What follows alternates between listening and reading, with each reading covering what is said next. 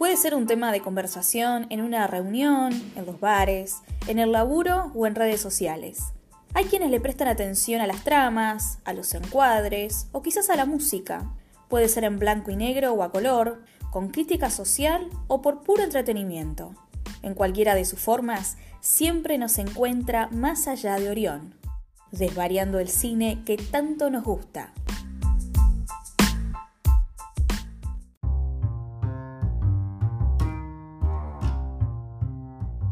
Hola, ¿cómo andan? Soy Clara Chauvin y arrancamos el episodio 3 de Más allá de Orión, este podcast donde hablamos de cine y en el episodio de hoy vamos a estar hablando de el género de terror.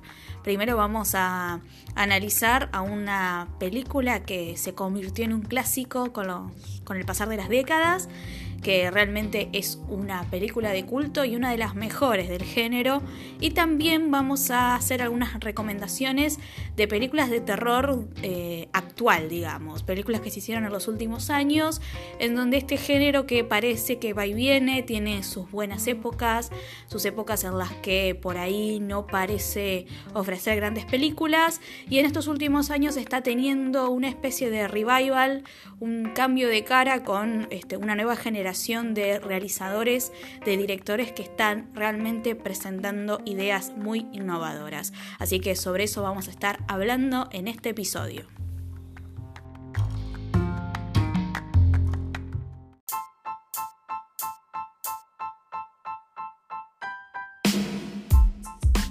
Largo de la historia del cine, el género de terror ha tenido diversos cambios, porque claro, las historias que nos aterraban hace un siglo no son las mismas que ahora. Los miedos van cambiando y en el cine de terror ya hemos visto de todo un poco. Vampiros, monstruos, zombies, demonios, satanás, asesinos en serie, mutaciones, mundos apocalípticos, animales asesinos, bosques misteriosos, casas embrujadas, sectas y así podemos continuar la lista. Principalmente, el terror ha sido un género de producciones de bajo presupuesto y muchas veces denostado por el esnovismo de la élite cinéfila. Sin embargo, siempre logra resurgir y darnos grandes sorpresas. Una película en particular ha logrado mantenerse a lo largo del tiempo y se ha convertido en el santo grial de quienes amamos el género. Se trata del Exorcista, del año 1973, película que no envejeció ni un poco. La película es una adaptación de la novela del escritor William Peter Blatty, quien fue el mismo guionista de la película. El director elegido fue William Friedkin, quien para ese entonces ya había ganado un Oscar por la película Contacto en Francia. El reparto estuvo integrado por Ellen Burstyn, Max von Sydow, Jason Miller y una muy joven y hasta ese momento desconocida Linda Blair, quien fue quien le puso el cuerpo para interpretar a Regan, la adolescente poseída. Fue muchísimo el revuelo que causó en su momento. La película generó una gran conmoción con su terrorífica historia y su gráfica escena de exorcismo. Nunca antes una película presentó una historia de posesión satánica de una forma tan efectiva. De hecho, fue imposible que en los años posteriores las incontables películas que se hicieron sobre posesiones no parezcan copias del exorcista. La película cumple con todos esos condimentos que buscamos en el género lo sobrenatural, sangre, violencia, pesadillas y mucho suspenso. Todo conjugado con grandes actuaciones, efectos visuales de vanguardia para la época y un guion que va narrando una historia con todos esos elementos del terror sin caer en los lugares comunes. Hay escenas que logran impactar sin necesidad de dar los clásicos sobresaltos cada 10 minutos con los que nos tienen tan acostumbrado hoy el cine de terror en estos últimos años. La película se va cocinando a fuego lento y el terror va increciendo a medida que lo hace la narración. De hecho, el clímax con la clásica escena del exorcismo llega recién después de una hora cuarenta. Se toma su tiempo para presentar cada personaje. Por un lado tenemos a Chris McNeil, una actriz que se encuentra filmando una película en la ciudad de Georgetown tiene una hija adolescente, Regan, que primero conocemos como una chica normal y cariñosa, pero su madre comienza a notar repentinos cambios en su comportamiento.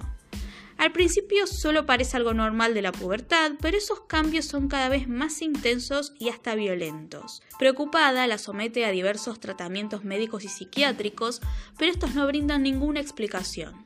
De forma paralela, se encuentra a Demian Carras, sacerdote y psiquiatra, quien se encuentra en el medio de una crisis de fe en el mismo momento en que muere su anciana madre, por lo que siente una gran culpa por no haberla podido cuidar mejor. Los caminos de estos personajes se cruzarán en el momento en que los profesionales médicos que no pueden encontrar una respuesta ante los problemas que presenta Reagan sugieren a la desesperada madre buscar a un exorcista porque su hija podría estar poseída. En escena aparece otro personaje importante, que es el anciano sacerdote y arqueólogo Lancaster Merry. Este primero aparece en una especie de prólogo que tiene la película en su inicio, donde lo vemos trabajar en una excavación en Irak, donde encuentra un amuleto semejante a una estatua de Pazuzu, un demonio que había expulsado en un exorcismo años atrás y que ahora parece avisarle que va a regresar. Luego lo volvemos a ver recién para el tercer acto,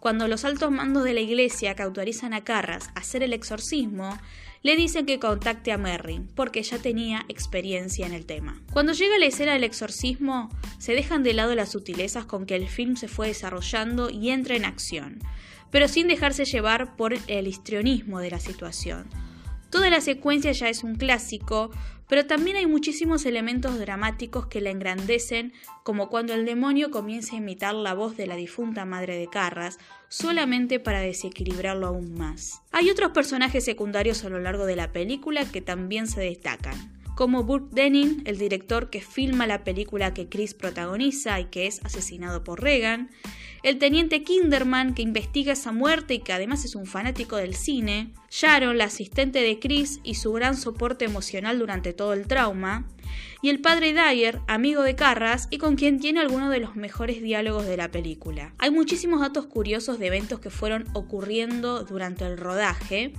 como el incendio de un set, lo que provocó un retraso de seis semanas en la filmación, y hasta una serie de accidentes laborales de técnicos del rodaje. Además, el actor Jack McCoran, que interpretó a Denning, y la actriz Basiliki Maliaros, que hizo de la madre de Carras, mueren antes de terminar de filmar sus escenas. De hecho, ambas muertes de esos personajes que nunca vemos en pantalla fueron a raíz del fallecimiento de sus intérpretes. Tanto fueron los eventos desafortunados que incluso Friedrich llamó a un sacerdote para que le diera su bendición a todo el equipo de producción. Por otro lado, personas afines a círculos satánicos presionaron al director para que abandonara el proyecto e incluso la Iglesia Católica reprobó algunos pasajes del guion por considerarlos una blasfemia. Algo usual entre muchos directores es la utilización de métodos poco sofisticados para lograr las actuaciones que buscan para sus películas. Friedkin no fue la excepción para esto. Por ejemplo, los decorados de la casa de la familia McNeil estaban montados dentro de una cámara frigorífica en funcionamiento para que el vago de la respiración y el frío fueran reales. Otros de sus métodos fue hacer explotar petardos para que los actores se sobresaltaran y estuvieran tensos. Esto entre muchas otras formas de casi tortura que hicieron que la filmación sea un verdadero calvario para los actores y actrices. Lo cierto es que en el momento de su estreno la película fue un verdadero fenómeno y hasta obtuvo 10 nominaciones a los premios de la Academia, incluyendo Mejor Película, Mejor Director, Mejor Actriz, Actor de Reparto y Mejor Actriz de Reparto, ganando el mejor guion adaptado para Peter Blatty y también mejor sonido.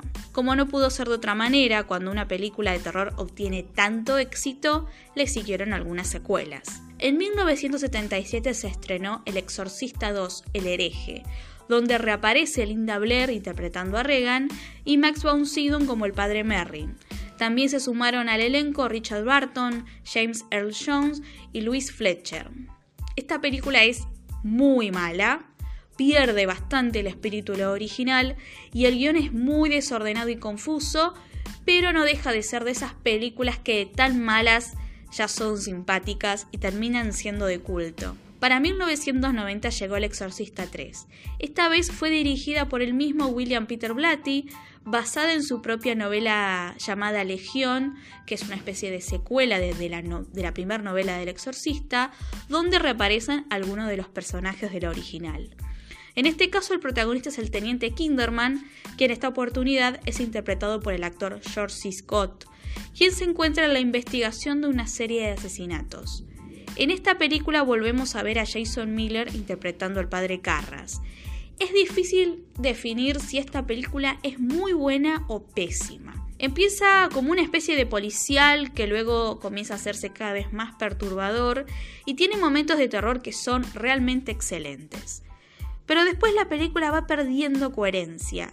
En parte esto tiene que ver con que la intención de Peter Blatty era que la película fuese un policial, como lo era su novela Legión, hasta quería que llevase ese nombre. Pero por decisión de los ejecutivos de la productora Última Hora, le dijeron que debía ser sí o sí una secuencia de exorcismo y la película tuvo que ser drásticamente modificada en la etapa de postproducción. A pesar de todo esto, es una película que funciona muchísimo mejor como secuela de la original. Para el año 2000, El Exorcista vuelve a las salas de cine restaurada y con algunos minutos adicionales de escenas eliminadas, que la hace ser descubierta por nuevas generaciones y continuar siendo un clásico.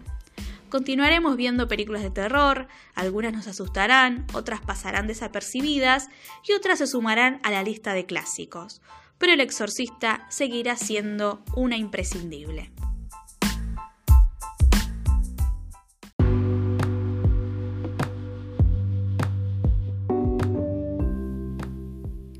Momento de las recomendaciones. Estuvimos hablando del Exorcista, película del año 73, que en todos estos años continuó siendo un clásico y es una película referente del género de terror. Veníamos diciendo al comienzo de este episodio que bueno, el cine de terror tuvo este, muchos cambios a lo largo del tiempo. Eh, algunas películas han sido grandes producciones o han tenido otro tipo de prestigio, algunas han sido de clase B o de bajo presupuesto. Eh, podemos encontrar una gama enorme de, películas distintas dentro del género de terror y creo que eso es lo que lo hace tan interesante y, y tan divertido también, porque podemos encontrar de todo un poco. En los últimos años, el género de terror viene teniendo este, unos cambios muy interesantes. Han aparecido nuevos directores, nuevos realizadores presentando este, ideas distintas. Estamos viendo un revival del cine de terror que la verdad que me parece que hay mucho para, para ver hoy. Pero bueno, hoy les traje tres recomendaciones de películas que a mí me gustaron mucho. La primera, The Witch, La Bruja, del año 2015 de Robert Eggers. Robert Eggers, ahí está. Eh, su película debut. Em, en el año 2019 Robert Eggers, em, el año pasado mejor dicho, lanzó eh, su segunda película que fue The Lighthouse, El Faro, también excelente película. Pero hoy hablamos de La Bruja. Es una película que transcurre en Nueva Inglaterra en el año 1630, donde un matrimonio de colonos cristianos con sus cinco hijos viven cerca de un bosque que, según dicen las creencias populares, está dominado por el mal. Aparentemente habría una bruja. Cuando el hijo recién nacido desaparece y los cultivos no crecen, los miembros de la familia se comienzan a rebelar los unos contra los otros y particularmente empiezan a este, atacar a la hija mayor, que es eh, la hija mayor que es adolescente. Eh, y bueno, y, hasta ahí voy a contar, porque si no ya sería comenzar a spoilear. Y es una película muy buena en donde tiene hay algo que decir. El género de terror, en cualquiera de sus facetas, tiene siempre crítica social. Siempre hay un mensaje político detrás. Eh, quizás no es explícito, pero está. Bueno, la bruja lo tiene. Tiene un final que para mí es excelente. Muchos hay quienes no lo entendieron, hay quienes no le pareció verosímil, a mí me parece que es realmente un final interesante tarea para la casa. Mírenla porque más adelante vamos a volver a hablar de la bruja y ya vamos a hablar con spoiler porque es una película que da para analizar analizarla en profundidad. Así que bueno, ya les voy avisando que próximamente vamos a volver a hablar de la bruja. De 2015 del director Robert Eggers. Segunda película del año 2017, It Comes at Night eh, Viene de noche de Trey Edward, esta película, Trey Edward Schultz, así es el nombre del director. Esta película pueden encontrarla en Netflix, ya les voy avisando también. Y es una historia que transcurre en un mundo posapocalíptico en donde, bueno, no sabemos bien qué es lo que sucedió, pero escucha lo que sucede. Hay una familia, es un matrimonio con un hijo adolescente que viven en una casa en el medio del bosque, en donde, bueno, viven casi encerrados, este, no pueden tener contacto entre ellos, si salen, al, si salen afuera al exterior tienen que cubrirse la boca, tienen que no tener contacto con otras personas, les, les, les, familiar todo esto que les digo, capaz que sí, ¿no? Eh, bueno, ellos se encuentran con otra familia que necesitan eh, un refugio y eh, al principio parece que, bueno, tratan de ser solidarios, manteniendo la distancia necesaria, pero comienza a haber también ciertos este, prejuicios y desconfianzas sobre si esas personas que esta familia dejó invitar están o no contagiados de esta epidemia que no se termina de, no se termina de saber qué es esa epidemia o qué es lo que sucedió. Y tampoco es importante, ¿no? Eh, saber exactamente qué sucedió porque la historia pasa por otro lado. Interesante también. It Comes at Night del año 2017. Y la tercera película que vamos a recomendar hoy es una película del año pasado. Que es para mí una de las mejores películas que vimos en 2019. Y que es Midsommar dirigida por Ari Aster. Ari Aster eh, director que debutó en 2018 con Hereditary, El legado del diablo. Muy buena película de terror, también con destino de clásico Hereditary, pero en mi opinión Midsommar va un paso más allá. Realmente el director evoluciona muchísimo en, en su segunda película y Midsommar me parece que presenta cosas distintas. Hereditary es una muy buena película de terror, con escenas de mucho dramatismo, pero digamos tiene una estructura de película de terror bastante tradicional que podemos encontrar en otras películas. Midsommar es diferente. Eh, está protagonizada por Florence Pugh, esta joven actriz que quizás la recuerden. Bueno, el año pasado ella estuvo nominada, mejor dicho, a comienzos de este año, estuvo nominada a Mejor Actriz de Reparto por Mujercitas.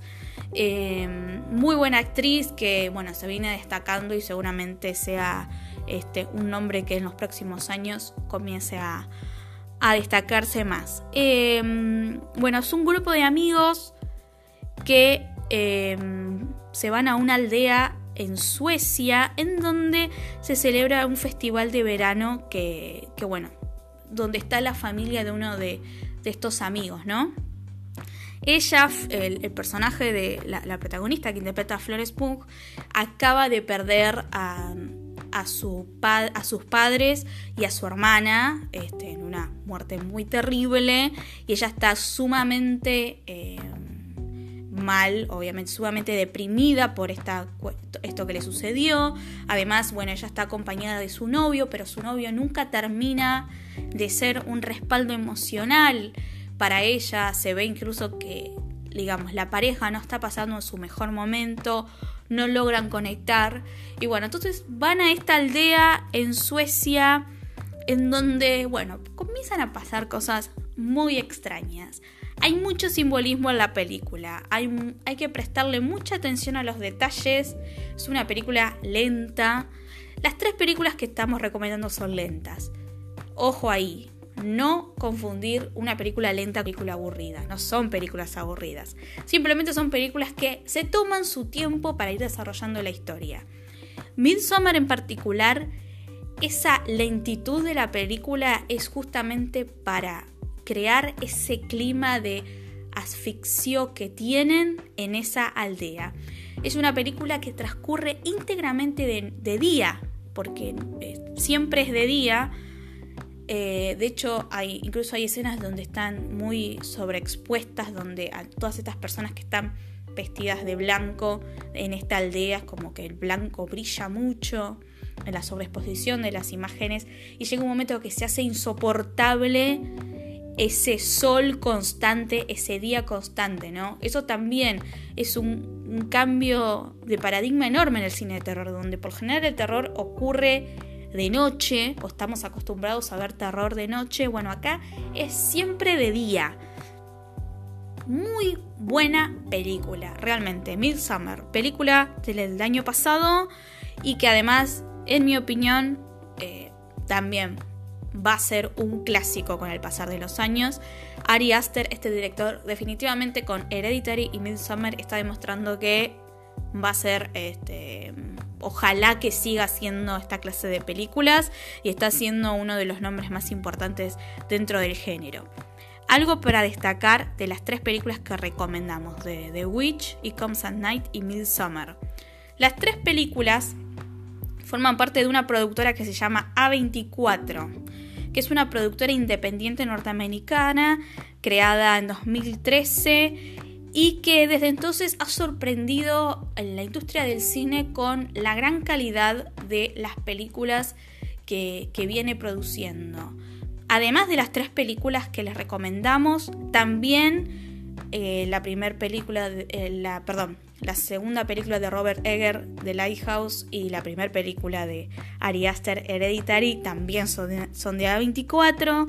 Otras películas que podemos encontrar en su catálogo está Lady Bird de Greta Gerwin, Ex Máquina, eh, bueno, películas de Yorgos Lántimos como La Langosta y La Casa del Ciervo Sagrado, Moonlight de Barry Jenkins, película que ganó el Oscar hace pocos años, The Florida Project, la serie Euphoria, bueno, es muy bueno el catálogo que tiene A24, así que googleen, eh, seguramente muchas de esas películas ya la vieron y creo que hoy, al menos en el cine norteamericano actual, A24 es una de las productoras más interesantes eh, que tiene hoy el cine, en donde realmente eh, bueno, hay nuevos realizadores, propuestas innovadoras, eh, podemos ver un cine diferente.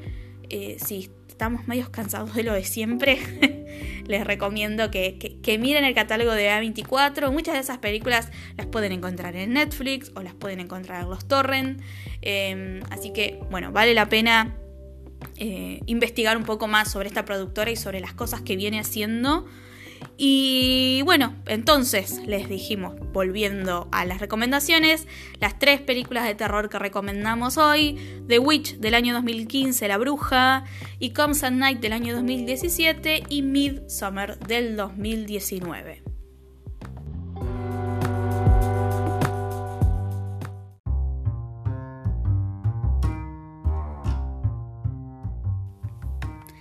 Llegamos al final de este tercer episodio de Más allá de Orión. Eh, recuerden que pueden escuchar los episodios anteriores. Eh, además de Spotify, también pueden encontrar el podcast en otras plataformas gratuitas como Google Podcast, en Anchor también. Recuerden que estamos en Instagram, arroba más allá de Orión. Y así nos despedimos. Y nos reencontraremos el próximo domingo cuando nos encontremos más allá de Orión.